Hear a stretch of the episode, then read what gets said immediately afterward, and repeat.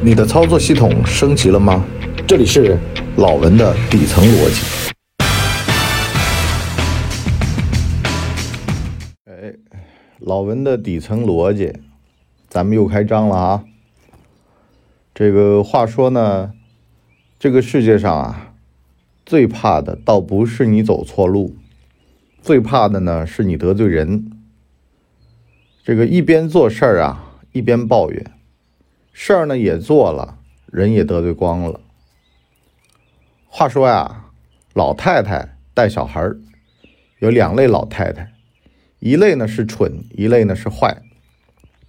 坏老太太呢，一边带孙子，一边跟蠢的老太太说呢：“你看看啊，我呢是不帮他们带的，今儿个是他们求我的，我呢才来。所以呢。”我劝你啊，阿娟啊，这个小孩啊，你得别惯着他们，有自个儿的时间就自个儿亲自带，这样的话呢，他们亲子关系才融洽。而且啊，我跟你就掏心窝子、戳肺管子说吧，这小孩啊，你得逼他一把，要不然啊，他在家里面打游戏，让你在这儿送小孩来少年宫培训班。这得他们啊成熟起来，你得逼他们一把。那个纯老太太说呀：“哎呀，我儿子太辛苦了，哎呀，上班啊九九六，每天都不着家。”坏老太太就说了：“那你儿媳妇呢？你儿媳妇也上班吗？叫她别上班了，回家带孩子去。咱们都这把年纪了，该好好享受生活了，还见天的哦，围绕着灶台转，干嘛呢？”我告诉你啊，我可准备最近跟我老头离婚了。离了婚那可叫一个自在啊！你有没有看前几天的那个什么《念念桃花源》那个综艺？阮经天他妈就离了婚了，现在日子过得可舒坦了。好了，坏老太太又没离婚，又没跟儿子吵架，蠢老太太都干了。什么意思呢？割肉敬神。人啊，就怕怎么怎么地呢？对现状呢不满意，明明呢。上班给你仨瓜俩枣，给你持续的现金流，也不说你感恩吧，你就把这事儿做好，对得起这几千块钱，这事儿就完了。可就有那些网上的坏蛋开始呢撺掇你，为什么呢？把你的工作给搅黄了，完事儿呢就能来参与他的大项目去了。完事儿呢就告诉你，啊，在网上。财富自由的感觉有多好呢？我家的保姆呢给了我一个教训，啊，这个他呢一边学英语一边干嘛干嘛，完事儿呢现在啊挣得盆满钵满。大姐啊，十年前啊我就在网络上看到过一篇软文，叫做呢某保安大叔每天早起读英语，报了不知道什么班儿，然后呢靠这个英语啊，后来年薪百万。这不就英语培训机构的广告吗？对吧？让你把工作辞了，跟他们读书去。宁波有好多这样的培训机构啊。他们这个套路是什么呢？就是承诺你高薪，说啊，哎呀，程序员啊，前端、中端、后端，完事儿呢，年薪百万，怎么办呢？你没这基础啊，没事儿，你先过来，来了干嘛呢？先交个十万块钱学费。你看吧，跟你年薪百万比起来，这钱不算贵吧？哦，没钱是吧？没事儿。我给你找个小贷公司，把手印按了，按完了之后好培训，培训完了呢，我包分配。完事儿了，有的人就咬牙切齿了啊，我一定要把这个学回来什么的，反正就是利用你的贪欲嘛。你真的去了，学了，毕业了，然后呢，说去用工单位了，用工单位说你这个给你个编程考试，你这个考试不合格呀。完事儿来了找学校，学校说你自个儿学的呀，你一成年人哦，你读书不行，你还找学校哭去啊？完了，三不管，小贷公司更不管，所以什么意思呢？好多时候啊，你这玩意儿就是对被生活狠狠的重击了，利用你对于生活的不满。所以呢，像我呀，有的时候就跟大家讲啊，人一定要脚踏实地。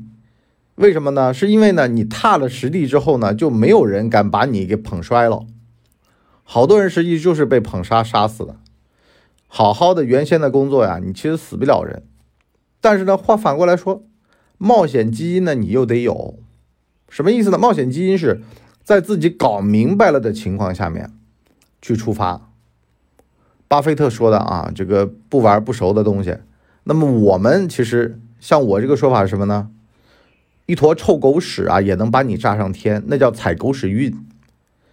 我不教大家都踩狗屎运啊，但是呢，能踩到狗屎运也是好事儿。你就比如说，一边学习一边买比特币，啊，十几年前有哥们儿在那挖矿，我呢就研究过这比特币。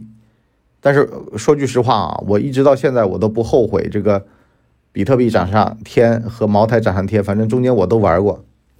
但是呢，这种狗屎运啊，对于普通人来说太难了，我也就不要求你了，因为呢，对于我自己我都没做到。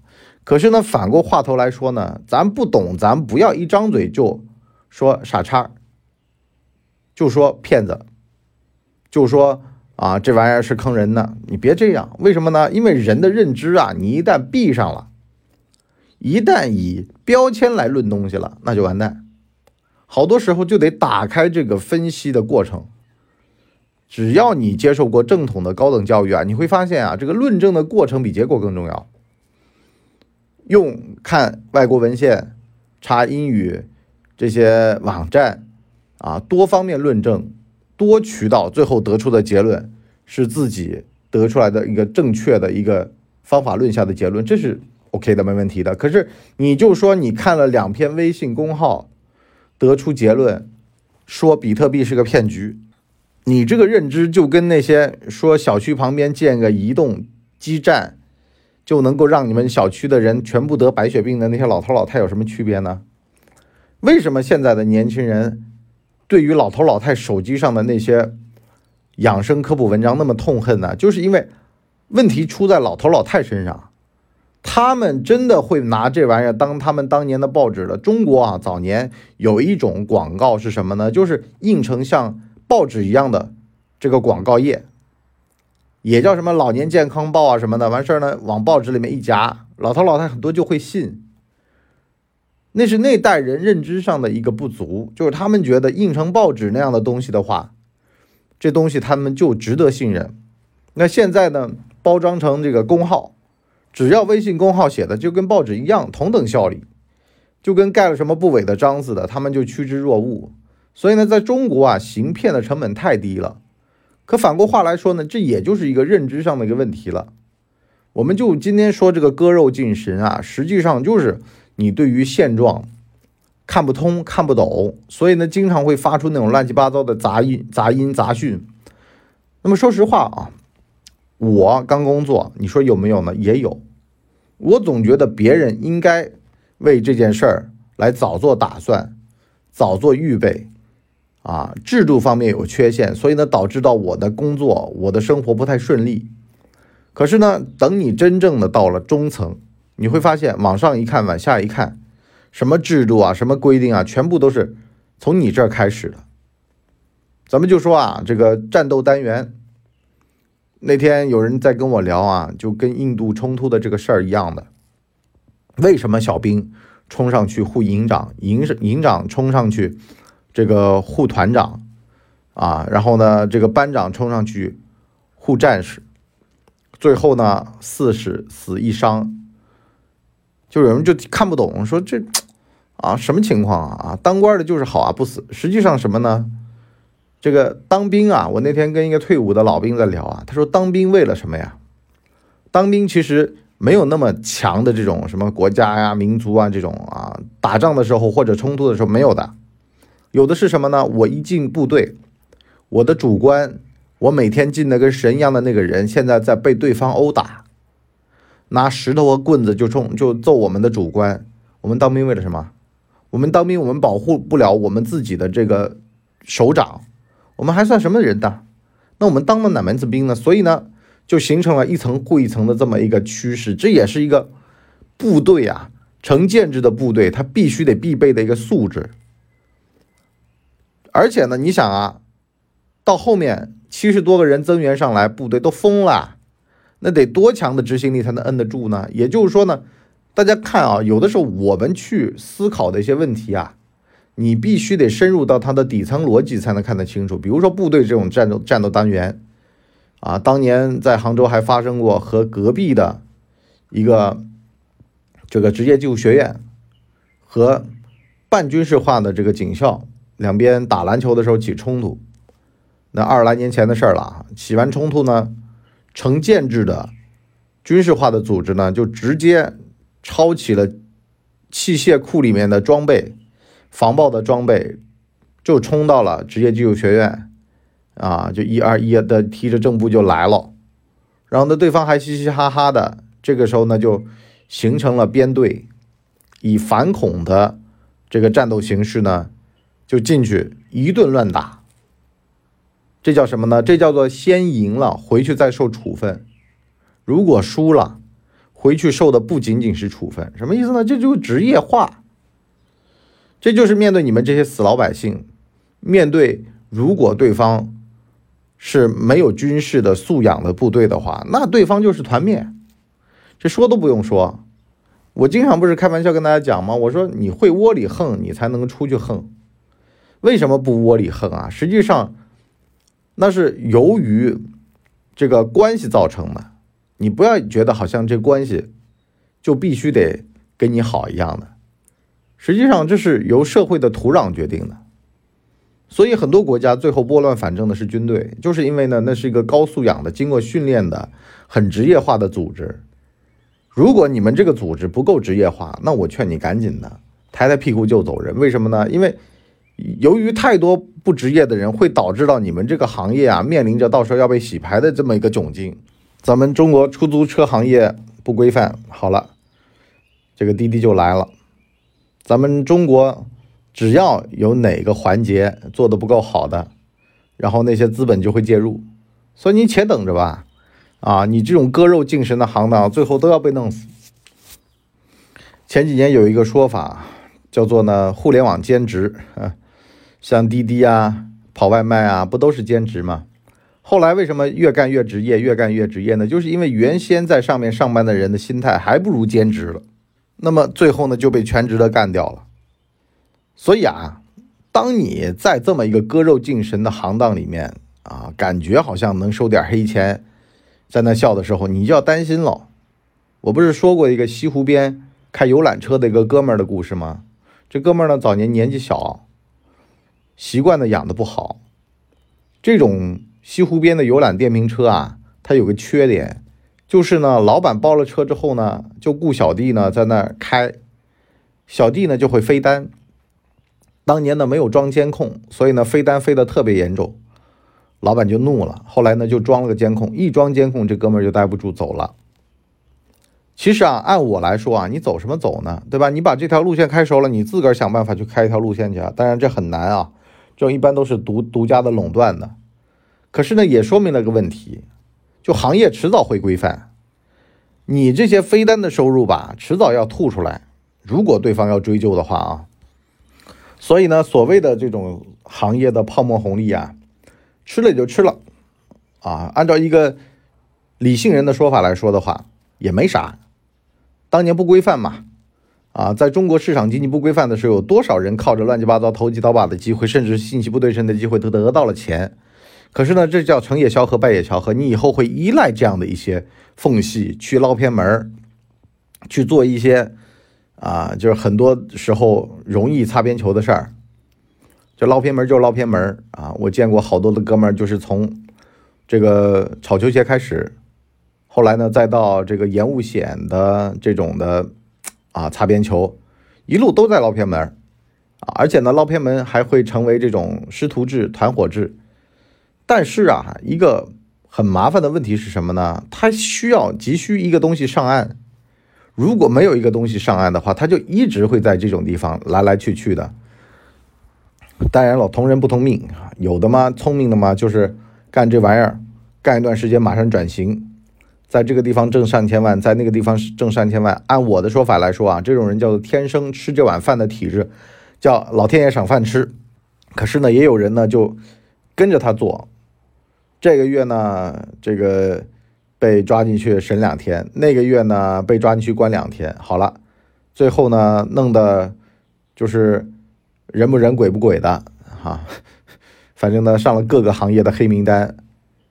这其实啊很像那些什么呢？玩比特币的，玩的好的比特币的呀，他有一份稳定的现金流保着自己，比特币呢，这个对于他来说呢，实际上啊，就是一种心态啊，玩的好挣了钱了没关系，玩的差亏了钱了也没关系。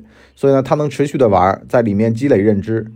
可是呢，总有人呢在里面玩是怎么玩的呢？看着大家都买了买两个，那这会儿就是大跌的时候呀，大庄家就是靠你们这些人进来的时候去兑现的。啊，那些懂的人他骗不了，他骗骗你们这些不懂的人，那还是绰绰有余的。所以呢，我们今天聊这个割肉进食啊，实际上就是一个非职业化的一种逻辑，这会很害人，于己于人来说都不利啊。对于自己来说呢，你这辈子肯定会被骗来骗去，坑来坑去，因为你本来就是个割肉喂神的主啊，你把自己的肉都割完了，你也进不了神，因为呢，神觉得你不专业，跟你这种傻叉聊有什么好聊的？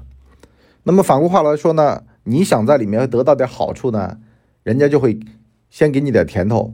真等到你上钩了的时候呢，那就人家就啊开始收网了。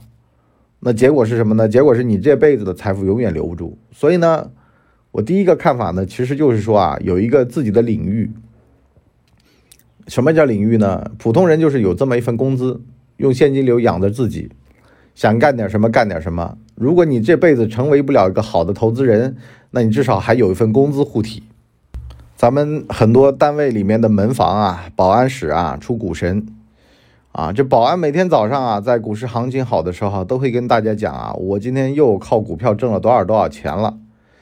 可你仔细想想啊，他为什么一辈子还是保安呢？完了，这保安就说了，我呀挣的钱啊，我。这个都交给我老婆的啊，我们家呢是我老婆管账，其次呢是我有份稳定的现金流保障着自己。其实很多城中村的拆迁户也是这个思维啊，人家虽然拆迁得了上千万，但是呢该当清洁工、该当保安还是不耽误。为什么呢？有一份稳定的现金流，心里面不慌。所以呢得爱岗敬业啊，别见天儿的上来就是说这个工作不好，这份工作就是那种啊夹着个包。街溜子的那个样子啊，心里面想的全都是办大事儿。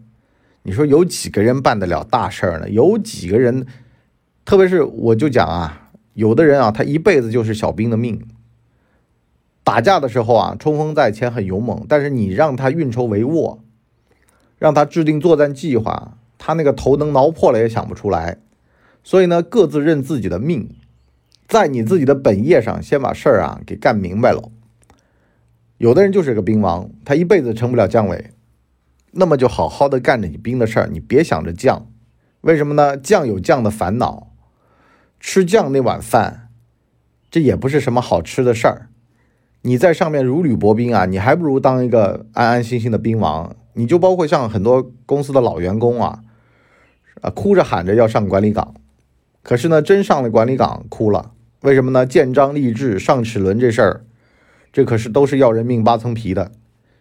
你如果说悟性不到啊，对人性的认知啊还没到位的话，这就是个灾难。很多人就会把火往你头上堆，说你要上齿轮是吧？那行，你给我表演个齿轮。能杀伐决断的毕竟是少数人呐，对吧？为什么管这个词儿叫割肉进绳呢？实际上那些人其实已经脱离了人性了，已经到神性了，就是他能够见到普通人。啊，他就能够用普通人的套路来对付他，见到垃圾人，那就用垃圾人的套路来对付他。反正呢，没有人敢轻视他、怠慢他。可是呢，真到了这种润物细无声的时候呢，你又感觉不到他。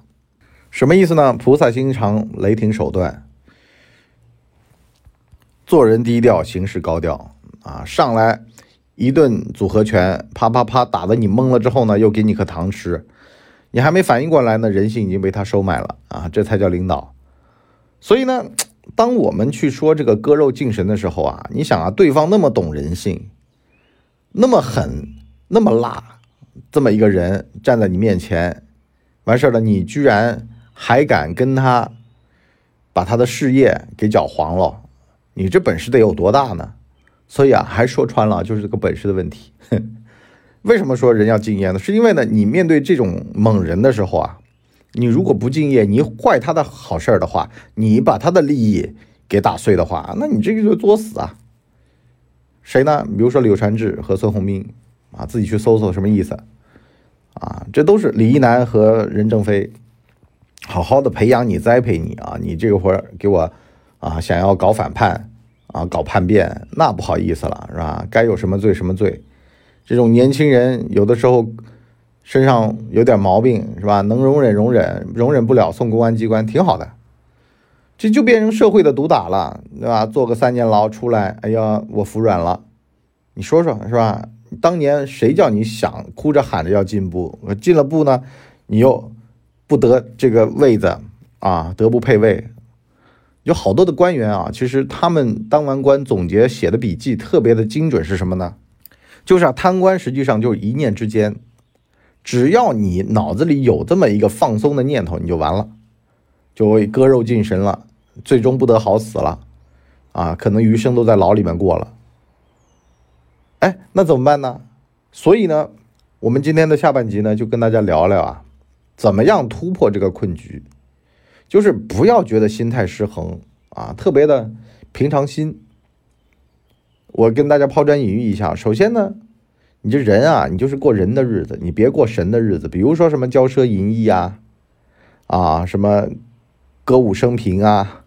酒色财气啊，你以前也过过，啊，该吃吃，该喝喝，啊，也别弄得苦大仇深的，该躺着就躺着，就像我看《长安十二时辰》一样的啊，那个长安崔气，平日里吊儿郎当的，关键时刻是为能国家殉国的，这叫做好儿郎。什么叫好儿郎呢？就是养兵千日，用在一时。平时呢，也不是那种苦大仇深的主，啊，就。